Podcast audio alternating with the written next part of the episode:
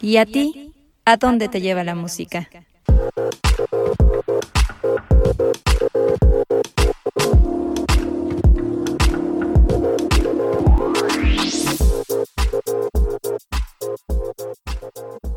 Si nos ponen la canción, el podcast. Todos, ¿cómo están? Bienvenidos a un episodio más de Si nos ponen la canción.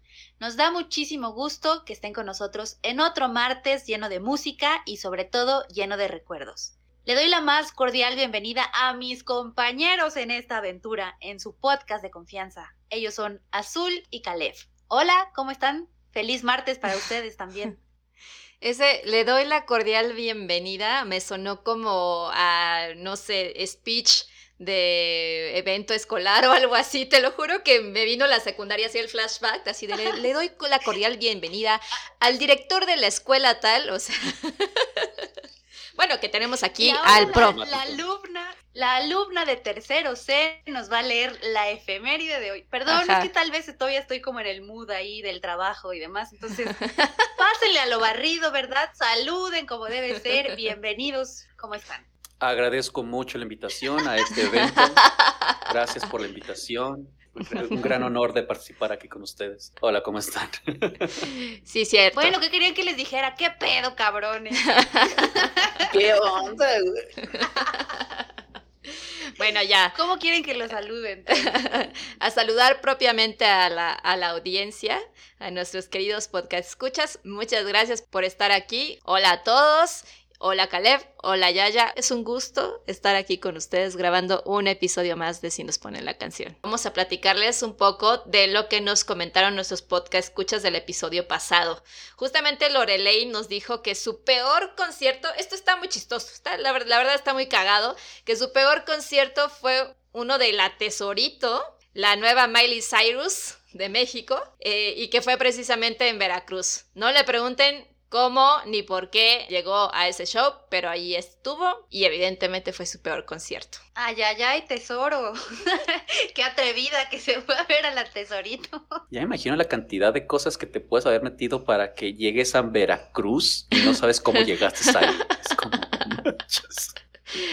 No sé, pero Lorelei no quiere decirnos nada al respecto. Y Angie, Angie también nos dijo, hablando de otros temas de conciertos, que el, pues la presentación en la que ella le hubiera gustado estar es en una de Taylor Swift, donde invitó a nada más y nada menos que Robbie Williams. Yo creo que mejor seguimos ya con- pues, con todo lo que nos platicaron en nuestras redes sociales de el tema que vamos a tratar el día de hoy en este su episodio al que cordialmente están invitados ustedes, ciudadanos mexicanos, Caleb y Azul. El tema de hoy es la canción que se convirtió en el mejor cover.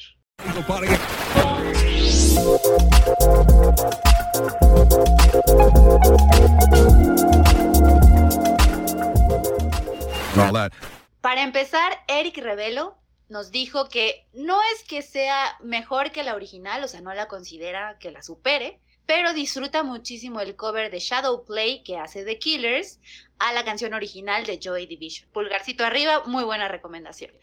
Eh, por ejemplo, Noemí nos dijo que le gusta la versión de Arctic Monkeys de Hold On We Are Going de Drake.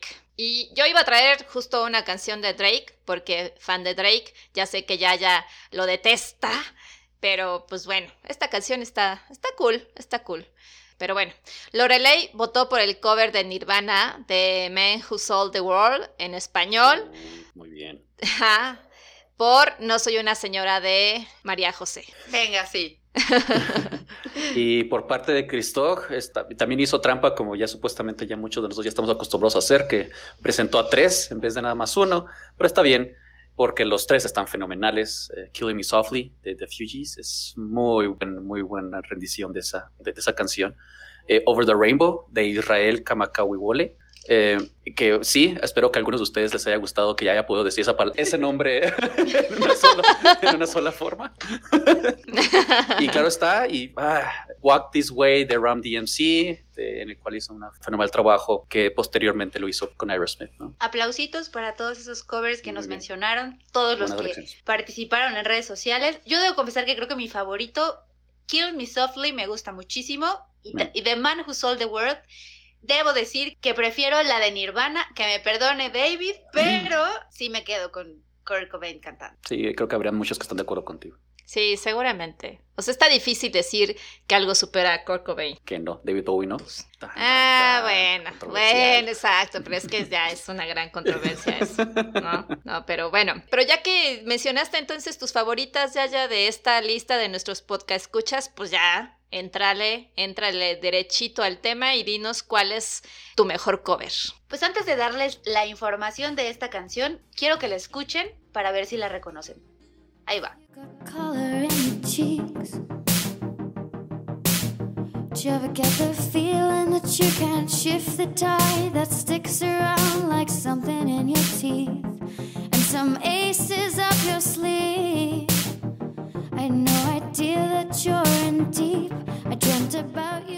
En la versión original ese inicio es inconfundible. Se trata nada más y nada menos que de Do I Wanna Know, original de la banda británica Los Arctic Monkeys, pero esta versión que les traje yo el día de hoy es de Churches. Del año 2014, autoría de Alex Turner, vocalista de Arctic Monkeys. Esta canción está incluida en el álbum Triple J Like a Version en el volumen 10. Esto es porque pues son unas versiones que hace una estación de radio australiana de ciertos covers que ahorita les voy a platicar. Primero vamos a hablar de Do I Wanna Know. Esta canción es Pertenece al quinto álbum de la banda y la estrenaron en vivo, mira qué curioso, el 22 de mayo de 2013, el día de mi cumpleaños, cuando cumplí 30 años, ¿verdad? Porque evidenciando la edad. Y fue la primera canción que tocaron durante el primer concierto de su gira en California. Ya posteriormente, un mesecito después más o menos, la lanzaron como sencillo en junio de ese mismo año. La canción rápidamente empezó a tener muchísimo éxito y se posicionó en el número 11 de la lista de sencillos del Reino Unido, siendo el sencillo que llegó al lugar más alto en las llamadas mis favoritas listas de popularidad de la banda. Ahora bien, eso fue en el Reino Unido. En Estados Unidos, ya que llegó Do I Wanna Know para allá, la canción fue la primera de Arctic Monkeys perteneciente a este género del rock alternativo que ingresó a la lista Billboard Hot 100, llegando a ocupar el número 70. Y a su vez fue la canción la primera que encabezó la lista de las Alternative Songs en Estados Unidos, permaneciendo 10 semanas consecutivas en el lugar número uno, es decir, en la máxima posición. A su vez, Do I Wanna Know fue nominada a la mejor interpretación de rock en la entrega de los premios Grammy de 2015 y en diciembre de 2019 ocupó el puesto número 3 en la lista de los 20 mejores riffs de guitarra de la década, o sea, del 2000 al 2019 en esta lista que publicó la revista Guitar World. Entonces, pues digamos que la versión original tiene ahí bastante eh, pues aceptación, le gusta a muchísima gente. Y pues lo que pasó ahí fue que varios artistas ya han hecho sus propias versiones. Hosier hizo alguna, Dua Lipa hizo una también para una presentación en la BBC. Y Sam Smith también eh, tiene un cover de esta canción. Pero a mí de todas esas, la que más me gusta, debo confesar, que es esta que les puse hoy, que es Churches, y que, ya les decía yo al principio, está incluida en uno de los discos de Like a Version. Que el Like a Version es como una, un juego de palabras de Like a Virgin, ¿no? Mm. Pero que bueno, esta estación le llamó así al segmento que presentan todos los viernes, eh, invitan a un músico o a una banda a sus estudios para que interprete una canción propia, o sea, una canción que estén promocionando en ese momento, que sea original de, esa banda o de ese artista, y a su vez que hagan su propia versión de una canción de un artista que aman. Que bueno, cuando Churches le tocó participar en 2014 en este segmento de la estación australiana Triple J, decidieron cantar Do I Wanna Know de los Arctic Monkeys. Ha sido tal el éxito de esta, eh, pues este segmento de de la estación de radio, que ya han lanzado varias compilaciones. La primera, ¿verdad? Evidenciando la edad, el primer CD, ¿verdad? Cuando escuchábamos CDs y todo esto, lo presentaron en 2005. Y ahora, pues ya que la tecnología avanzó, pues las listas de reproducción las pueden encontrar tanto en Spotify como en Apple Music y a su vez en su canal de YouTube, en el canal oficial, tienen ahí pues todas las grabaciones donde podemos ver a los artistas ahí en vivo. Ahora bien, la versión de esta banda sin pop, que es Churches, bueno, yo, yo creo que la voz de Lauren Myberry se escucha deliciosa en esa canción, la verdad. O sea, yo sé que ha sido pues tanto aplaudida como criticada porque hay muchos detractores que han tachado la versión de que está aburridísima, de que va fuera de tempo. Al principio que un poco, ¿no? Pero pero no importa. A mí la verdad es que me gusta muchísimo. Yo la amo. No sé si más que yo. Sí, yo creo que sí más que la original. Debo confesar, hoy este martes de si nos pone la canción, que me gusta más la versión de Churches que la de Arctic Monkeys. Y como comentó Martin Doherty, el otro integrante de la banda, en la entrevista que les hicieron posterior a esta presentación eh, en la estación de radio, pues ellos dijeron que tomaron la versión de, de Arctic Monkeys, que melódicamente es súper fuerte, pero decidieron trasladarla a una armonía en el teclado, que la hizo sonar pues como más pop, que es eh, la esencia que tiene Churches como banda. O sea, Doherty dijo que fue algo divertido, que justamente eh, pues es para lo que crearon este segmento y pues explotar el talento de todos los que se presentan ahí. Sí, ya lo dije, me gusta muchísimo más este cover, ¿no? Eh, pero, pero confieso que también me gusta más el cover del cover, porque si se van en YouTube y buscan los videos, está la presentación de Churches en Triple J, pero también hicieron una, una presentación que grabaron para la BBC en Escocia, de donde son originarios ellos. Y bueno, si la voz de Lawrence escuchaba deliciosa en, en Australia, bueno, en la otra versión se escucha muchísimo mejor. E incluso encontré tres comentarios en el video de YouTube, ¿verdad? Porque pues yo eh, confieso que uno de mis pasatiempos es estar leyendo de pronto los comentarios de los videos que veo en YouTube, porque hay información chistosa y hay de pronto enriquecedora y les traje tres comentarios que creo que quedan bastante bien con nuestro tema de hoy. El primer comentario es de Eden Muffin él dice que la versión original de Arctic Monkeys te hace concentrarte en el beat y en el ritmo, pero al eliminarlo, como lo hizo Churches para hacer su propia versión, realmente te puedes concentrar más en la letra. Textualmente él escribió, Nunca descubrí de qué se trataba esta canción cuando escuchaba la original, porque estaba muy concentrado en el bajo y la batería. Que digo, es algo que ustedes han confesado aquí también que les pasa, entonces yo creo que sí, o sea, como la voz es tan tan dulce, pero a la vez como no sé ni cómo describirla, uno puede como identificarse más con lo que está escuchando que pues con este riff tan poderoso que tiene la versión original.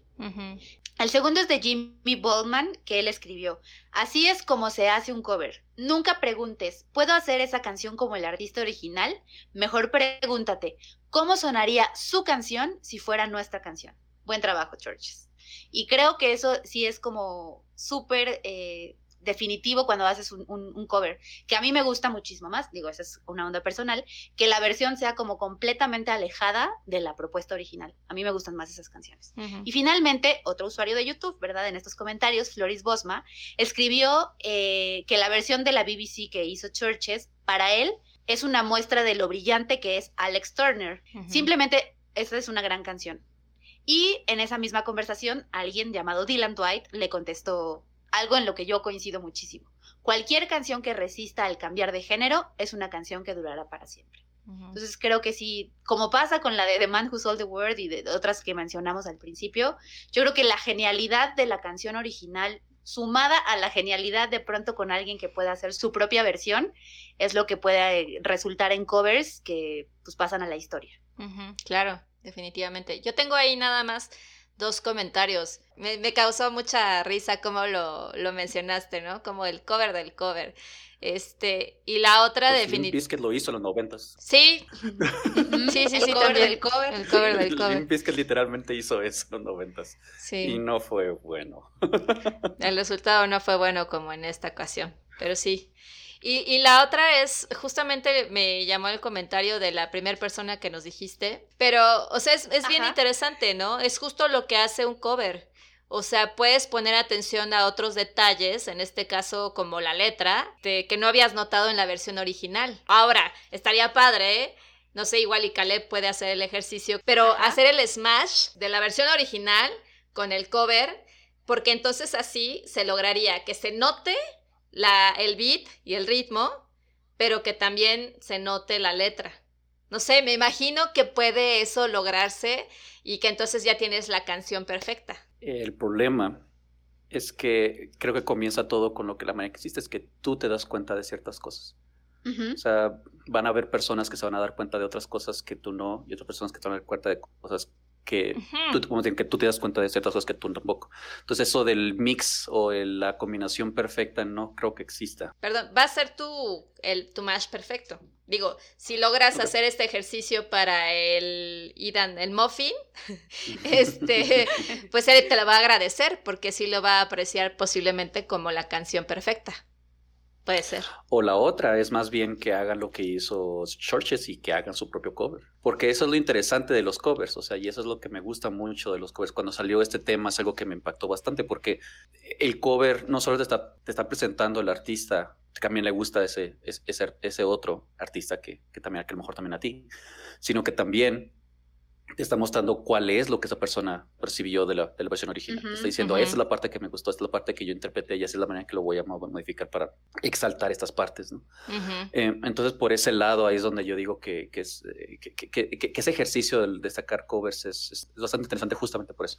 Eh, pero ya regresando un poco al tema de esta canción en específico, siempre se me ha hecho tan interesante porque Lauren, yo no conocía a Churches la, de persona. Y claro que pues eh, me gustó mucho la manera en que lo escribiste, es que la voz de ella es deliciosa.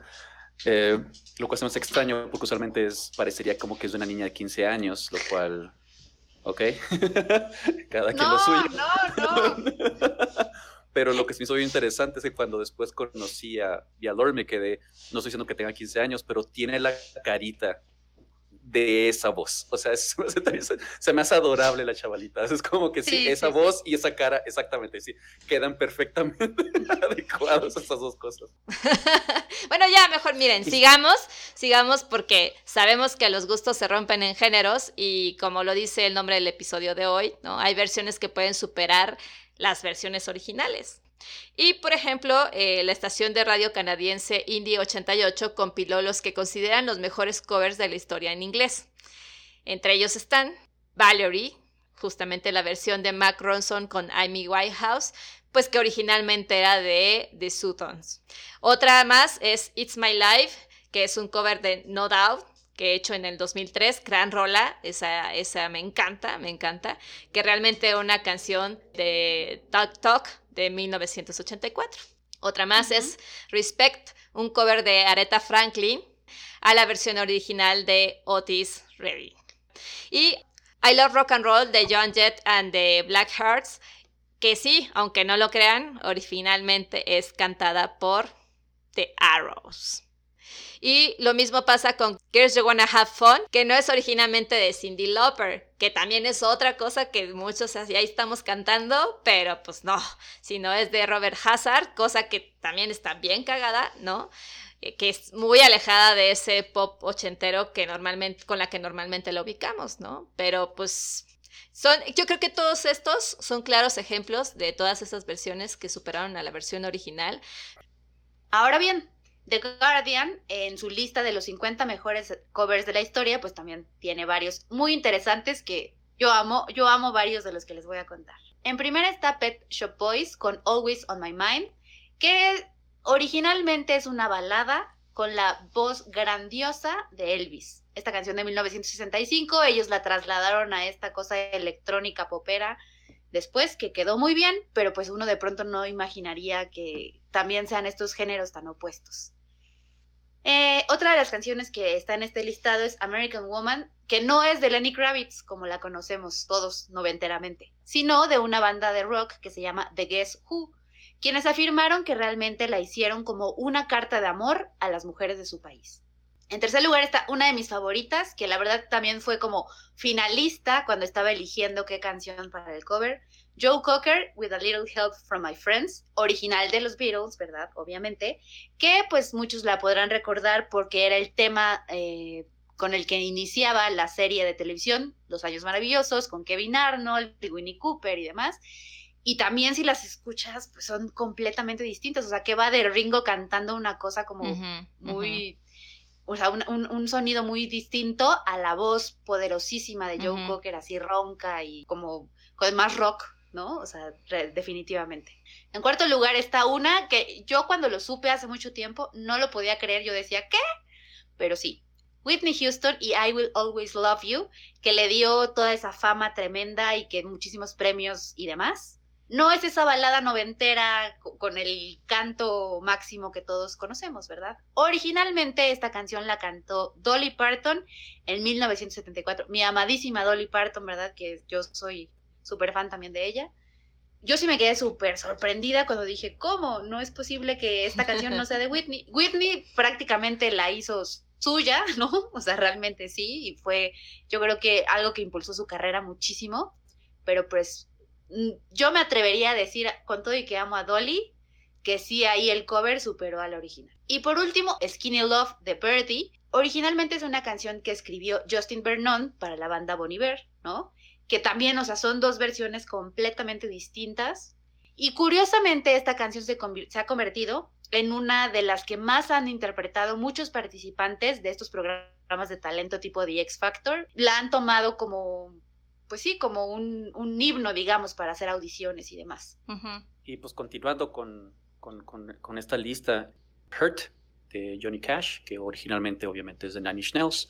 Eh, y de hecho hasta Johnny Cash ganó un Grammy gracias a, esta, a este cover de 2004. Es importante mencionar en, este, en esta versión de que Trent Reznor, cuando se le presentó esta canción, hay que recordar, Hurt habla sobre una persona que está al precipicio del suicidio. Trent Reznor mismo este, para aquellos que nos ha tocado verlo en vivo cada vez que la canta, que es mayormente es con la que termina sus, conciertos, es una canción que le pega muy fuertemente porque justamente, obviamente está hablando de sus circunstancias y de sus problemas que tuvo en, aquel entonces.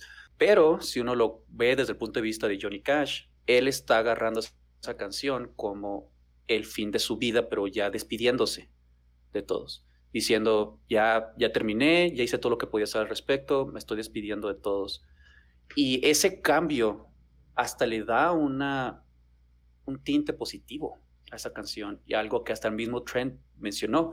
Ya, esa versión es de él. Siguiendo con esto, está también Nothing Compares to You de Sinead O'Connor, que originalmente es una canción escrita a mediados de la década de los 80 por el artista estadounidense Prince. Aunque, bueno, más bien fue en su proyecto alterno de The Family, pero bueno, Prince estaba participando ahí, que también se sabe bastante interesante eso. Por otro lado está All Along the Watchtower de Jimi Hendrix, este se hizo bien interesante porque, pues sí, o sea, originalmente es de Bob Dylan. Se me hizo tan interesante de que Jimi Hendrix haya agarrado una canción de Bob Dylan porque son estilos muy diferentes, géneros muy, muy diferentes y este, es como, no sé, Michael Jackson y The Who, o sea, estaban más o menos en esas mismas temporadas y no sé, están, pero sí hizo muy interesante que haya hecho, que hayan hecho eso, ¿no? Eh, por otro lado, y claro está, Hallelujah, este, originalmente, está, aunque pues sí, la versión de Jeff Buckley es, es una de las más de las más reconocidas. Y que quede claro, esta Hallelujah ha sido interpretada por muchos artistas, pero sí, Jeff Buckley es, es, una de las más reconocidas. Hay que recordar entonces que esta originalmente fue una canción de Leonard Cohen. Y claro, pues hablando de Hallelujah, para aquellas personas que somos, que somos devotos, así como aquellos que no, pues invita a una reflexión sobre la naturaleza fugaz de la vida. Y vamos, hay que recordar que no solamente está el caso de, de cosas de rock o de pop o de folk o de blues, sino que también está el pesado metal rock en el cual James Hetfield de Metallica, siendo un fantástico y enorme fan de Thin Lizzy, sacó la, una de las eh, canciones, por cierto, más, más conocidas de uno de sus discos más odiados, que, es, que es Whiskey in a Jar esa canción creo que es, es, lo que muchos de, los, de nosotros fans, de nosotros como fans, diríamos que es una de las pocas cosas rescatables de ese, de esa, de ese disco. Definitivamente Whiskey in a Jar se veía. Y que quede claro, este, este James Hetfield menciona en muchas ocasiones que es, es un gran, gran fan de Thin Lizzy, que es un fantástico poeta, es un fantástico liricista y obviamente no, se nota a leguas que el señor estaba queriendo entregar esa, e, e, ese toque metaliquero que todos amamos. Eh, entonces, si pues continuamos, pues ya se pueden dar cuenta que va, hay muchos covers de muchos covers y de covers de covers, hasta con el caso de Yaya y varias cosas que hemos visto. Entonces ahora le toca Azul. ¿Qué onda, Azul? ¿Cuál es la canción que te cobrió y que dices que es muchísimo mejor e incomparable con la original? Pues no, ahora sí, no traigo la mejor de la mejor de la mejor que yo recuerde porque últimamente traigo el cerebro bien frito. Pero, este, de pronto me acordé de esta canción y esta canción me encanta, me encanta, me encanta y digo, no estoy segura si es mi number one de todos los covers que puedo tener en, en, mente, pero dije ya, estoy hablando de This Must Be Home de Peace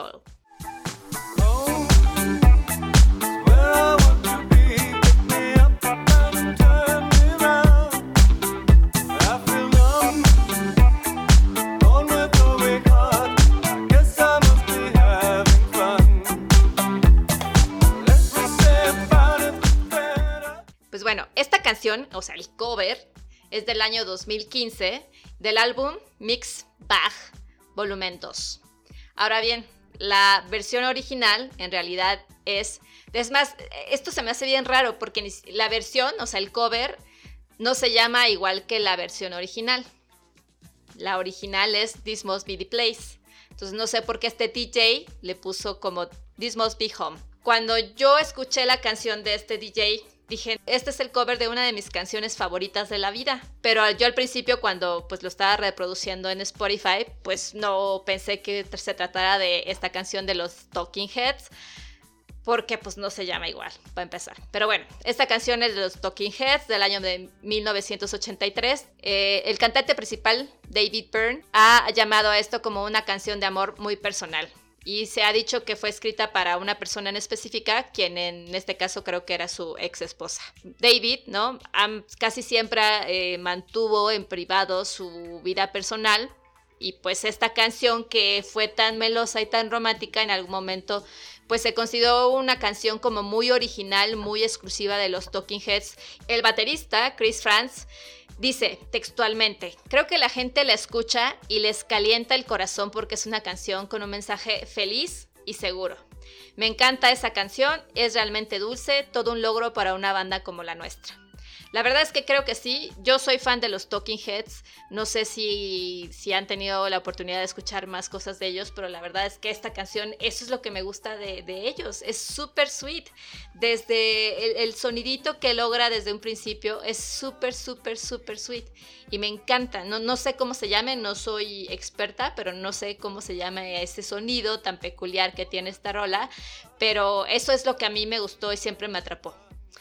Ahora bien, los fanáticos se conectaron con esta canción, sin embargo no fue como uno de sus mayores éxitos en el momento en el que salió o lanzaron esta canción.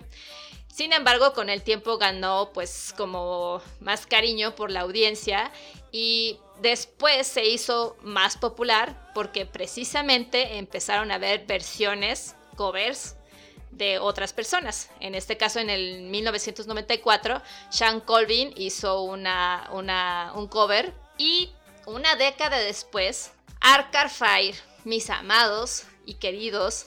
Ay, ya voy a empezar. Oye, ya hablé por lo menos de dos bandas que sí soy muy fan, fan, fan. Talking Heads, Arcade Fire. Pero bueno, mis amados y conocidos Arcade Fire hicieron un cover de esta canción Cosa que los amo, los adoro, así tienen un lugar en mi corazón súper gigante.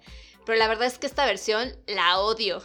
O sea, el cover que hicieron Arcade Fire de This Must Be the Place, la neta es horrible. Es horrible. No sé, ya o sea, yo así no puede ser que son los Arcade Fire haciendo esto con una de las canciones favoritas de, mi, de la vida. Pero bueno, la hicieron famosa, o sea, yo digo, bueno, no sé por qué dicen que la hicieron más famosa gracias a la versión de Arcade Fire, si es tan horrible, pero bueno.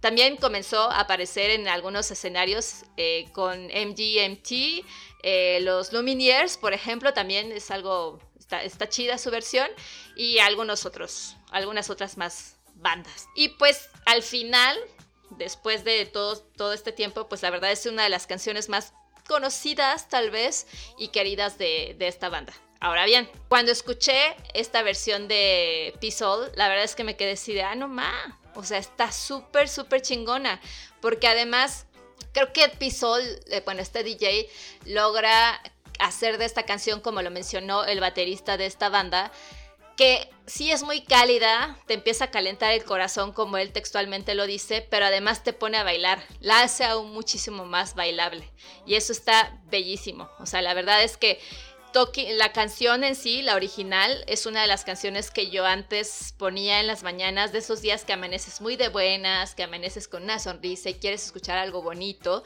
Escuchaba la, la versión original, pero cuando conocí esta versión de este DJ, la verdad es que la superó. Y es una canción súper, para mí, súper chula, pero además que te pone a bailar. Entonces ahí tienes un combo perfecto. Y pues bueno, Pisol es un DJ que actualmente reside en, en, Nueva York, ¿no? Él es originario de California y pues él ha estado, pues digamos, presente o trabajando desde los 90.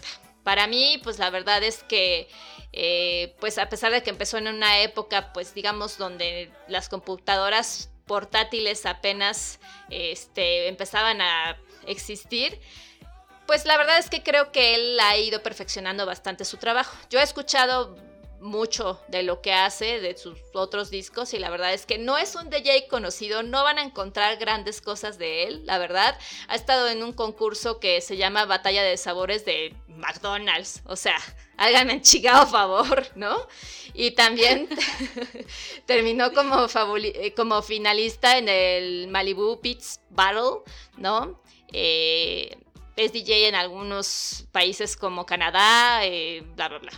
Pero la verdad es que no es una trayectoria, no les estoy diciendo que es un Armin o lo que sea, es un DJ que pues apenas empieza a tener un poco de trayectoria y creo que hizo una gran elección cuando escogió This Must Be the Place para hacerle este cover, ¿no? Como les digo, para mí se volvió mi canción favorita porque logra ese abracito, ese calorcito al corazón de todas las mañanas y te pone a bailar. Entonces es una canción súper, súper feliz para mí, que la amo demasiado y que para que haya superado la versión de The Talking Heads significa mucho. Ya ven, por eso no traigo canciones de bandas que no son conocidas porque luego la gente no sabe qué decir y se quedan callados. No, no te creas. O sea, es, voy, a tener que, voy a tener que admitir que cuando escuché las dos canciones, no conocía ninguna de las dos. O sea, sí, claro, había, una, había un modismo más bailable, como mencionas, con el DJ. Que usualmente cuando un DJ comienza, normalmente comienza haciendo cosas para que personas bailen, entonces se, entiende esa parte, pero, eh, pero sí, sí, sí, un, puedes reconocer esa canción, puedes reconocer, ahí está, ahí, está la, ahí está el sentimiento, ahí está lo que quiere presentar. Algo que, por ejemplo, con el caso de la, canción de Yaya, sí es, o sea, sí cambia el mood, sí cambia el este, mientras que siento que la versión original aunque no es tan movida, estoy de acuerdo contigo, sí, sí tenía un fibra bailable, en mi opinión. Sí, sí, sí. Este, entonces se me hizo interesante que más bien lo que siento que hizo Pisola ahí fue más bien agarrar esas partes y exaltarlas, ¿no? O sea, sacarlas a la luz más adelante, que justamente creo que lo que tú estás diciendo anteriormente. A ver, yo quiero, este es mi mix perfecto, ¿no? Y creo que ahí Pisol te está, te está mezclando lo que tú querías de la ah, canción. Es cierto, exacto. Él sí lo logró. Hizo la canción perfecta. Que justo creo que esa es como la magia de los buenos DJs, ¿verdad? Saludos Daft Punk, pero cómo podían tomar cachitos de cosas, no, no, vamos a llorar, no vamos a llorar, nos vamos a aguantar, y transformarlos en, en versiones o sea, entre suyas, ¿no? O sea, con su genialidad, y además que, pues sí, te levanten de la silla y bailes, ¿no? Que cuando escuches de pronto de dónde viene, pues es diametralmente, o sea, si un cover de pronto es opuesto en su totalidad. Esto sí es como de kilómetros de distancia en algunas veces. Claro. Y creo que un poquito es la esencia que tiene. Eh, este, este, es que es entre cover, pero es más bien como que tomé lo que me gustó de esa canción y ahora hice una propuesta mía, ¿no? Con esa esencia, pero que sí tiene mi sello personal. Y es interesante porque de lo que te he conocido, la mayoría de las canciones que has puesto aquí son bien depresivas y esta está muy movida. pero no, ¿eh? De hecho, no tanto. O sea, si ponen atención a la letra y conocen un poquito de la historia. No, es ah, que serio. Perdón, discúlpame. No, es que ahí va. Por ejemplo, el mismo David, él dice, o sea, a pesar de que es una canción de amor y que pues, vuelvo, como él era muy privado en su vida, ¿no? Este, haber hecho esta rola significaba bueno, simbolizaba que esa persona significaba mucho. Sin embargo, no es una versión melosa, romántica de, ay, te voy a dar todo mi amor y así, ¿no? Él incluso es dentro de la letra expresa que está confundido y que no sabe si eso que está sintiendo este, es como tan tangible y, y se pregunta que así es como se debe sentir el hogar, ¿no? Entonces está como cuestionando, pero al mismo tiempo está reconociendo que estar enamorado de esta persona se siente como que ya estás en donde debes de estar, ¿no? Entonces, sí, o sea, la canción no es el amor expresivo cañón y que, ay, te amo, te adoro, o sea, él mismo en la letra este, tiene esta como filosofía de, oye, esto que estoy sintiendo y entonces aquí debe ser este lugar. Entonces, la letra no es tan, tan cool. No, no, ¿Cómo no? Si eso es, o sea, es romanticismo, pero no es cuento de hadas, o sea, es el, real, o sea, es la vida misma de cuando uno se planta y dice, ah, cabrón, ya me enculé. Ajá, exacto, exacto, exacto. Prácticamente. ¿No lo, hace, eso más romántico. Cursi. Pues sí, pero es que justo como lo, lo, mencionan, eh, la gente que lo ha entrevistado al respecto, él dice, o sea, sí, pero no estoy haciendo una canción de ciencia ficción prácticamente diciendo, oh, te amo, te adoro y eres todo para mí, o sea, no, no, él no quería hacer esta canción romántica, sino la hizo diferente, o sea, su letra es diferente. Entonces, eso es todo lo que también me gusta muchísimo de esta canción. Cuando yo la escuché, la versión original, y busqué el significado de la letra y encontré estas entrevistas con el, el autor, que es David, me gustó muchísimo más porque fue así de, ay, qué bonito, no es la historia romántica tan babosa y así melosa como las que hablamos en, los en el episodio anterior, ¿no? Entonces está padre. También algo que es interesante cuando estamos hablando de este tipo de canciones es que justamente pueden darle esa nueva interpretación. O sea, a lo mejor una persona que está eh, leyendo esa letra con el mood que presenta la canción de cierta forma, a lo mejor al momento de poner otro mood ya la Mm. ya la letra tiene otro significado, ¿no? y, eso, y, eso, es lo bonito de los covers también. Que, y eso tiene que ver mucho con lo, con lo que hemos platicado anteriormente, de cómo los sentimientos que tenga al respecto de la canción no tiene nada que ver con los sentimientos que hizo la persona cuando hizo la canción. Y, y, al final es importante la manera en que me hace sentir a mí. Entonces ese cover es como que una encarnación de eso, ¿no? es, eso es lo que esto es lo que el artista estaba escuchando la canción y voy a exalzar las partes o voy a cambiarlo para que presente lo que yo quiero que, o me gustaría que presentara la canción. Y claro está, si, si, comenzamos a hablar sobre las, sobre las canciones, no se han dado cuenta que la mayoría de las canciones, si no es que todas las que hemos platicado ahorita, han estado en inglés. Todas. Entonces, este, entonces, también hay que recordar, pues vamos, que hay versiones en español que, que, incluso han sido más recordadas que las originales o que simplemente le dieron un giro total a su origen, como platicado. Entonces, por ejemplo, y es una de las más conocidas, este, especialmente cuando todo el mundo que sabe que soy de Chihuahua siempre me está diciendo friki, friki, friki que cante esa canción, eh, la, de, Shilanga Banda, es una de las canciones más famosas de Café Tacuba. En realidad es del compositor Jaime López, quien casi a manera de trabalenguas retrató a la cotidianidad a la cotidianidad de la Ciudad de México. O el caso de Tráeme la Noche de Gustavo Cerati y Andy Summers, que es una versión en español de Bring Me the Night de Sting para Police en 1979. Entonces, este, eso, eso también es importante porque también, especialmente aquí en México, no lo he notado en otros países latinoamericanos, seguramente lo hay, pero aquí en México son muy, somos muy dados a eso, de agarrar canciones en inglés y darles spin este, mexicanoso. Y definitivamente eso somos muy buenos para encontrarle ese sabor latino a, a canciones más americanas.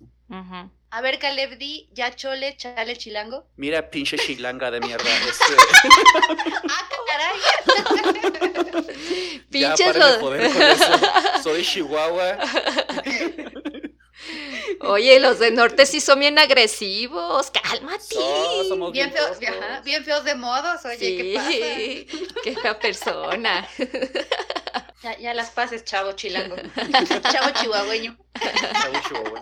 Bueno, retomando, retomando el tema y ahorita que, que dijiste esto, Caleb, de que pues sí, eh, en español le damos mucho este giro, ¿no? Latino, por así decirlo, de que nos encantó estar haciendo versiones del habla inglesa a lo español. O sea, recordé, además, estas canciones que mencionaste justo eh, de, de, Café Tacuba y Cerati, pues, o sea, son muy actuales, por así decirlo, porque pues pinche casi boomer, ¿no? Pero pues vamos un poquito más lejos, o sea, quienes lo fueron los pioneros de este tipo de versiones al español fueron definitivamente todos los rockeros de los sesentas, o sea, ahí tienes un papá soltero pasando todas las rolas del rock and roll a español y todas las bandas, no nada más en México, sino en Argentina, en Chile, que empezaron a hacer todo eso y nosotros conocimos ese rock and roll en español. Entonces fue fabuloso y creo que son los pioneros de haber hecho esos covers de inglés a español y ya están súper chidos. Y yo voy a creer, yo pienso que pues son mejores versiones, aunque ya, ya aquí puede protestar un poquito porque pues hasta las canciones de los Beatles la superaron. Eh, no, no, sé si la superaron, ¿verdad? Hay versiones que a mí sí se me hacen medio extrañas, ¿verdad? Pero por ejemplo La Plaga, o sea, sí fue ese toque... El perro, perro lanudo y así que en inglés decían una cosa diferente y aquí era, ahí viene la plaga, le gusta bailar. Pero estaba chido, ¿no? sí, sí eran, eran grandes versiones, pero bueno, retomando el tema, este, no olvidemos que también además han habido discos completos con nuevas, con nuevas versiones de canciones clásicas, como en su tiempo fue pues los famosos tributos de José José, ¿no? Donde artistas como Molotov, Julieta Venegas, Beto Cuevas, Control Machete, La Lupita, los mismos Café Tacubas, pues hicieron sus versión. Y además hubo una segunda parte donde le entró los Daniels, Carla Morrison, Natalia Lafourcade, DLD, los románticos de Zacatecas, que ahí confieso que de estos dos discos mi favorita es la de DLD. Y este... Este fue el precedente de otros discos, pues, que, además, más allá de ser covers, fueron como homenajes. Digo, más bien, fueron homenajes, ¿no? Y como también sucedió con Queen, The Police, Juan Gabriel, e incluso, pues, los difuntos Broncon. Bueno, regresaron, regresaron. De hecho, Panda cantaba la de mi amigo Bronco. Ah, sí, cierto, sí, Hablando de Panda, sí, en todos los episodios. Sí, ellos cantaban, se murió mi amigo Bronco, yo lo tuve que matar. Y yo, ¿verdad? Como el osito cariñosito y popero de este podcast que soy, declarada totalmente, pues voy a ser quien les revele un secreto a voces. O sea, todos sabemos, o muchos sabemos, que pues la música en español de los 70s, 80s y demás, ya lo mencionaba Azul, no de mucho antes, con, con este rock and roll de Enrique Guzmán y César Costa y Angélica María y todos ellos, bueno, hacia los 70s, 80s, canciones que conocemos que son grandes éxitos que hemos cantado de pronto en las fiestas muchos, yo, saludos cordiales, ¿verdad? Pues en realidad han sido traducciones de canciones en italiano que eran pues eh, famosas allá y que trajeron aquí a que cantaran varios artistas. Entre ellos está pues La maldita primavera de Yuri, no es de Yuri, ¿verdad? Es un cover de una canción italiana. Yo no te pido la luna de, Daniela Romo, también es un cover. Y La chica de humo de Emanuel también es un cover. Otras de, idiomas que no son el italiano, ¿verdad? Vuela, vuela de Magneto no es de Magneto. Originalmente es una canción francesa titulada Voyage, Voyage. ¿Será que no me amas de Luis Miguel? No es de Luis Miguel, ¿verdad? Es de Jackson 5.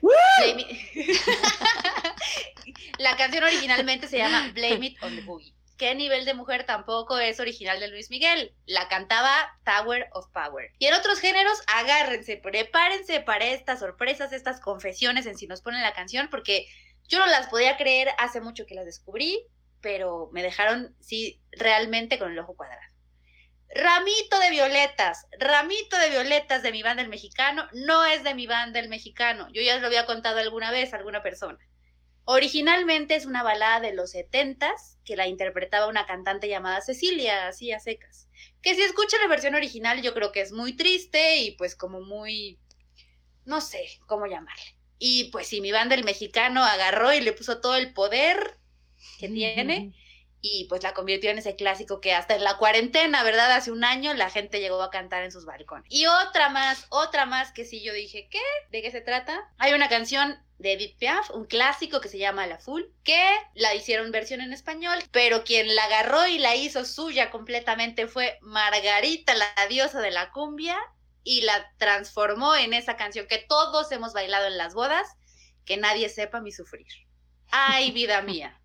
Pero ahora sí, ahora sí ya para cerrar este tema que trajimos para este episodio de hoy, Caleb, el chico de Chihuahua, el chico chihuahueño, es tu turno de contarnos cuál es el mejor cover para para aquellos que están, escuchándonos, yo les acabo de poner esta canción a Zulia y Yaya para ver si la podían, para ver si la podían detectar. Eh, y es impresionante porque esa es la razón por la cual, sus reacciones son una de las razones por las cuales me fascina siempre estar participando aquí, porque la mayoría de mis amigos cuando escuchan esta canción y mis amigos metaleros que escuchan esta canción, siempre es como, ¿cómo pueden haberle hecho esa canción? Ese es nuestro himno de los... o sea, estuvo mi prepa, con, con eso pude hacer todo y escuchan esta versión y es una versión completamente diferente. No estoy diciendo que es una mejor versión, de hecho batallé mucho para obtener esta, esta, versión porque no sabía eh, esa premisa de que esta canción es mejor que esta otra, es un poco complicado. Entonces, por lo, a la dirección en la que me fui más bien es aquellos, que aquel cover en que cambió por completo la forma de ver. Esta canción sí es completamente diferente, en mi opinión, y es un cover de System of a Down de Chap Suey, llevado a cabo por llamado Casey She. Grab a brush and put a little makeup. Hide the scars to fade away the shake up. hide the scars to fade away. Then why'd you leave the keys upon the table? Ahora, no hay mucho que decir al respecto de Shee, es muy parecido a, también al artista que propuso, este, que propuso Azul. Eh, es una persona que comenzó su trabajo en, Luisiana y después pasó, se, pasó a, la ciudad de Nueva York. Y estuvo haciendo su trabajo solo, después tuvo una banda, después se fue a Los Ángeles, hizo después tours y después se fue a, este, a, este, a otra vez a Los Ángeles de nuevo con una banda llamada Grand Canyon y después trabajó solo, etc. Entonces, como que ha estado por todos lados el compañero. Eh, lo que sí puedo decir es que mucho de su trabajo ha sido ya reconocido. Por ejemplo, la, revista Underrated Magazine lo pone como si John Lennon estuviera vivo el día de hoy y hubiera colaborado con Ryan Adams.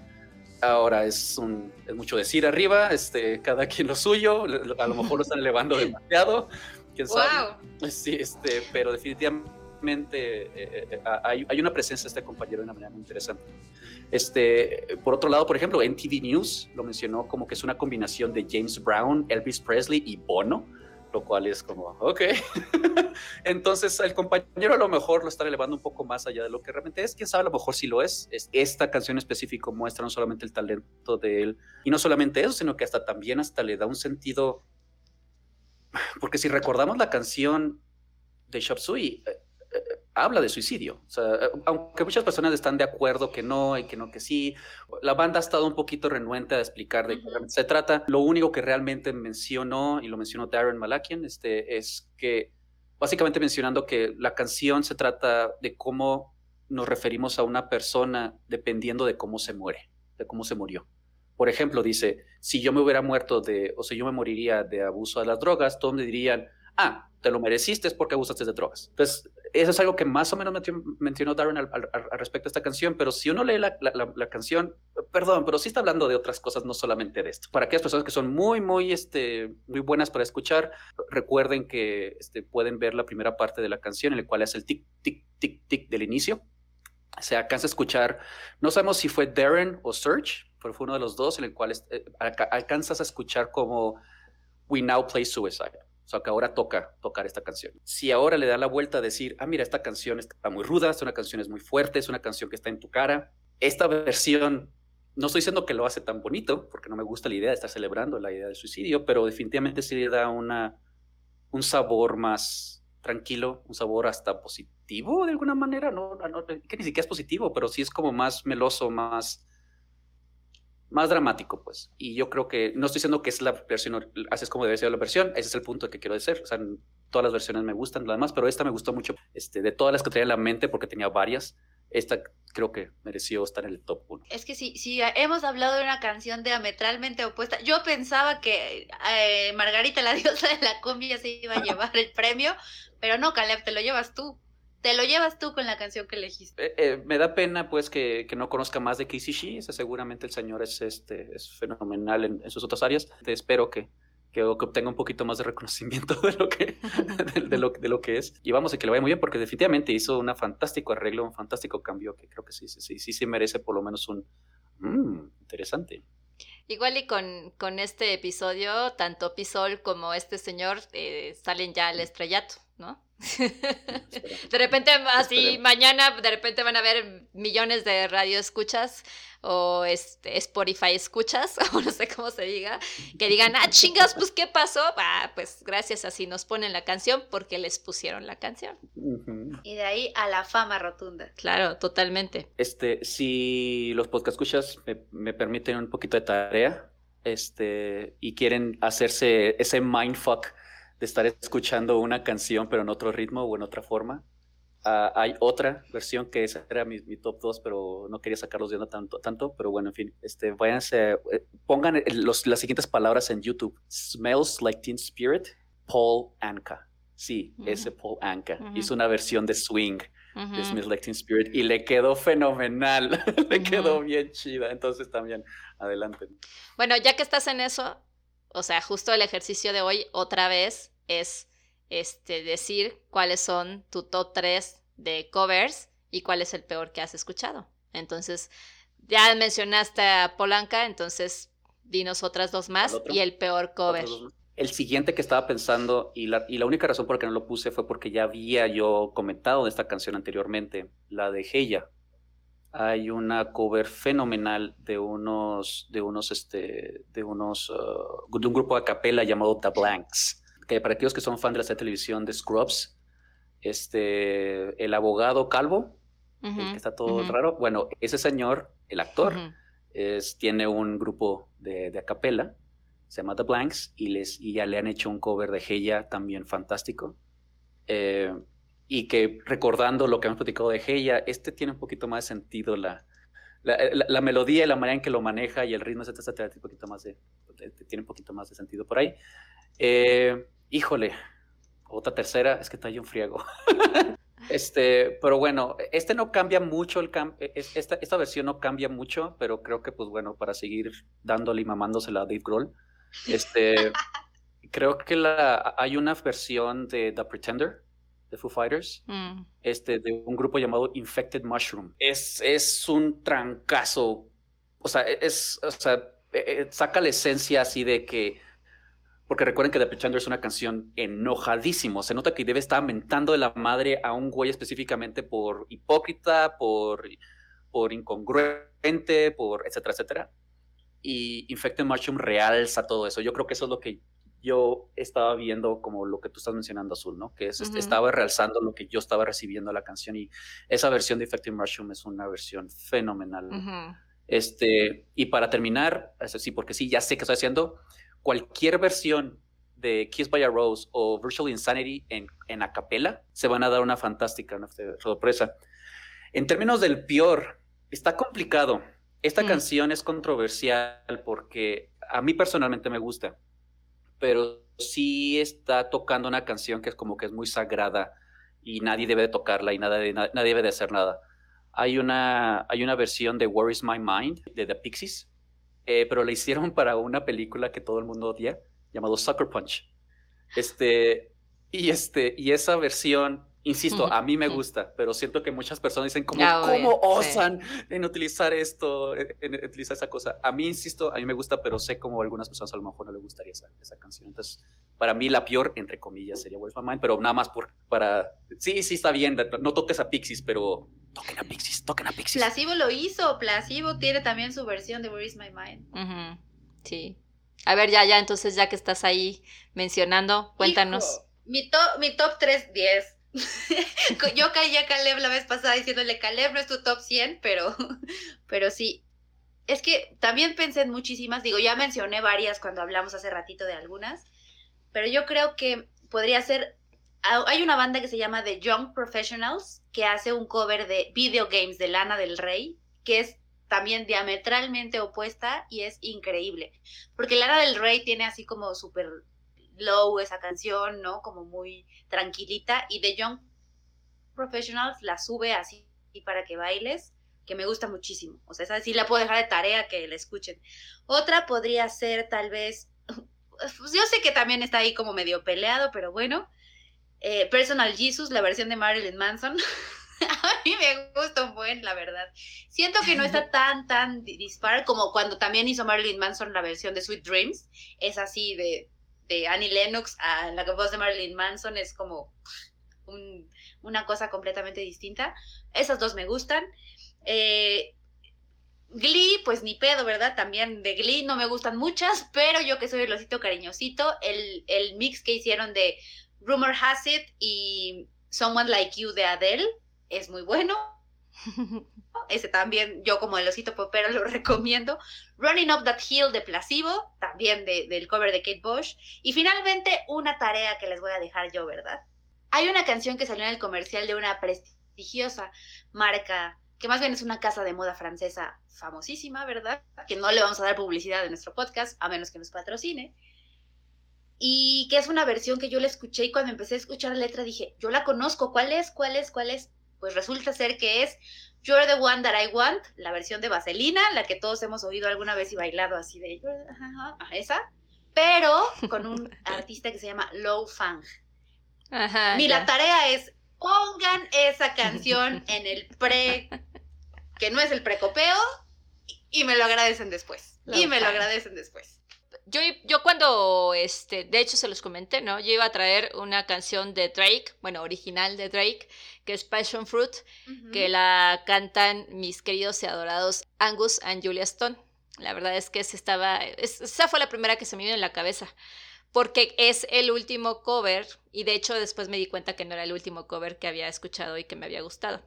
Eh, el último fue, eh, se llama Pillow Pillow Talk, que la canta actual, bueno, que el cover está hecho por una banda que se llama Lost, pero originalmente esta canción es una canción de por ahí de los, es súper viejita, de los 60, 63 yo creo, de una afroamericana que se llama Sylvia Robinson que en su época cantaba blues y soul.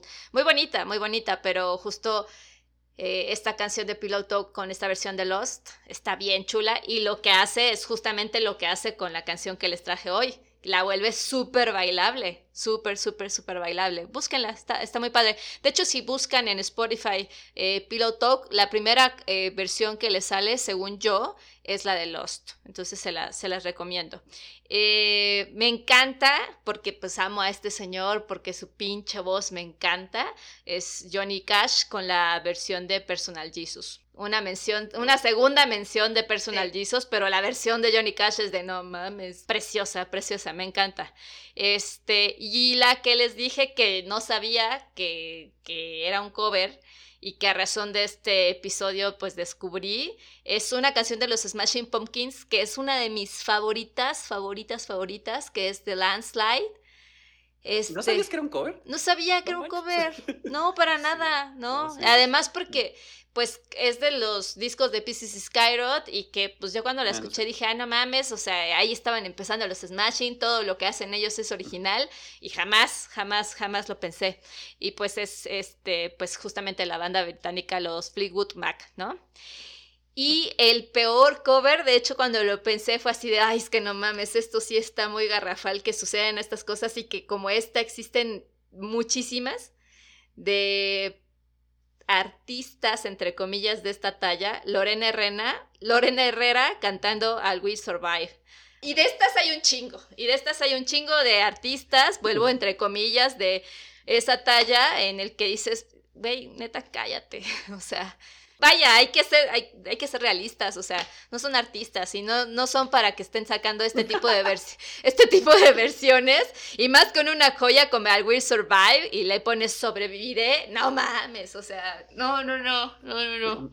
Por lo menos hacer una mención importante de nuestros compañeros mariachis, que son buenísimos para sacarles versiones de mariachi de ah, todo. Bueno, sí. Pues ahí sí, digo, eh, eh, por lo menos hacer esa mención cuando hablamos de cosas de, español, es que no es por nada, pero es algo típicamente mexicano de que vamos a sacar. O sea, literalmente ahí está la versión de Game of Thrones. Sí, sí, sí. En mariachi. Y le sale bien chido. Búsquenlo en YouTube, busquen Mariachi Game of Thrones y no recuerdo cómo se llama el, grupo específicamente, pero es, les sale poca madre. Es, está bien, es como que sí, es Game of Thrones mariachado, es como que es la onda. Entonces, también nuestros compañeros, pues, Y antes de que terminemos, este, porque voy a hacer trampa, busquen Teardrop de José González y No Diggity de Shed Faker.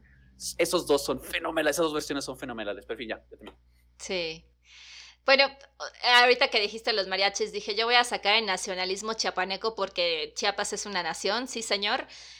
Todo lo ellos también, todo lo, que hacen en, en, marimba está cabrón. O sea, yo siempre digo, si el día, si algún día me llego a casar, me basta con una buena marimba y ellos te ponen hasta las de Armin Van Buren. O sea, de verdad, están cabrones. O sea, al igual que los mariachis, están cabrones. Así que ellos también tienen unos super covers. Que debo confesar que un día estaba yo trabajando en esta temporada de home office y de repente empecé a escuchar a la marimba a lo lejos tocando Zombie de Cranberries. Se aventaron Zombie, se aventaron eh, Nirvana.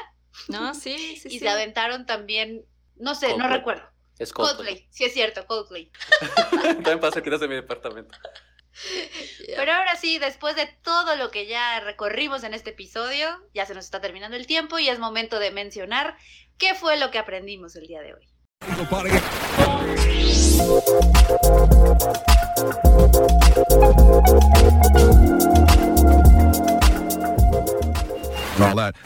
Pues para el que aprendimos de hoy, yo me voy a quedar con el comentario de eso que ya confesé que me gusta mucho. Háganlo, háganlo, pónganse a ver la sección de comentarios de los videos de YouTube y van a encontrar de pronto grandes joyas como la de Jimmy Baldwin, ¿verdad? Que él definió un cover en esencia. Nunca preguntes, ¿puedo hacer esa canción como el artista original? Mejor pregúntate, ¿cómo sonaría su canción como si fuera nuestra canción? Saludos a Margarita, la diosa de la Yo, yo no aprendí nada, más bien espero que... Espero que ustedes hayan aprendido algo. Ah, espérate, sí, espero que ciertas personas hayan aprendido algo. Y me estoy dirigiendo a personas artistas, entre comillas, como Lorena Herrera, que hayan aprendido que no tienen que hacer covers como los que hizo ella, ¿no? Y todos los demás dejen de hacer esas cosas, chingada madre. Protesta, protesten. Sí, aprendan, aprendan de si nos ponen la canción, por favor. Yo por mi parte no es algo que he aprendido, sino que estoy por esperar a ver si ya si voy a aprender esta lección con mi siguiente comentario. Porque, le, porque voy a hacer esta propaganda para otro podcast. Chan, chan, chan. ¡Qué poca! Y que tiene que ver con covers específicamente. Hay un, hay un podcast este, que ya ha estado desde hace varios años, si no es que ya décadas, este, llamado Coverville. Este lo maneja un señor llamado Brian Ibbett. Literalmente, son todos los episodios de covers de un tipo. entonces, para que se vean que la razón por la cual yo hice trampa otra vez, pero ahora tengo una buena razón, es porque la cantidad de covers que hay de canciones es posiblemente que rivalice el número de canciones que hay. Claro. Entonces, entonces este, este otro podcast, si les gustan entrar más en detalle y más fuerte a este tema en específico de qué covers hay y qué covers hay no hay, este, les recomiendo esta, e, este, este, este, podcast y porque de ahí es donde yo he aprendido muchas de estas, de, estas canciones, así como de la, de, la, de la música. Sin embargo, pues ya se nos terminó el tiempo, ¿verdad? Aunque quisiéramos quedarnos más, pues ya nos vamos a despedir. Pero antes, les vamos a invitar a que empiecen a participar y nos manden sus canciones para nuestro siguiente episodio. El tema va a ser la canción que me pone a bailar. No olviden, no olviden que nos pueden escuchar todos los martes tenemos episodio nuevo en Anchor, Spotify, Apple Podcast y por supuesto también en Google Podcast. Mándanos sus canciones, ya saben, estamos en Instagram como si nos ponen la canción y en Twitter como arroba ponen la canción. Mándenos sus cancioncitas, esas que les ponen a mover el esqueleto y pues venga, será una gran playlist esa también para cuando ya podamos tener reuniones sociales y pongámonos a mover el esqueleto después de un año o más de un año. Bueno, acabamos de cumplir un año del confinamiento, así que vamos a merecer mover estos huesitos que ya están súper atrofiados. Esperemos que no, esperemos que no. Y que pronto termine el encierro. Muchas gracias a la alumna de tercero C que leyó el efeméride, yo tan polite y tan propia que llegué a saludarlos en el episodio de hoy. De la misma manera me despido de ustedes. Saludos cordiales, Caleb. Saludos cordiales, Azul. Un placer, como siempre, compartir micrófonos en este su podcast de confianza. Gracias por la invitación. Ay, por cierto, si quieren experimentar cringe para covers, vayan a escuchar el disco que hizo William Shatner de varios covers. es horrible. Con eso me despido. Hasta luego, chao. Ya, ya, te faltó decir también, sin más por el momento, les dejo un fuerte abrazo. Pero bueno. Quedo pues, de ustedes. Exacto. Quedo de ustedes. Quedo en espera de. Ahora sí que para nuestros podcast escuchas sí aplica el quedamos en espera de sus comentarios. Cuídense mucho, los queremos mucho. Gracias por estar un martes más con nosotros. Adiós.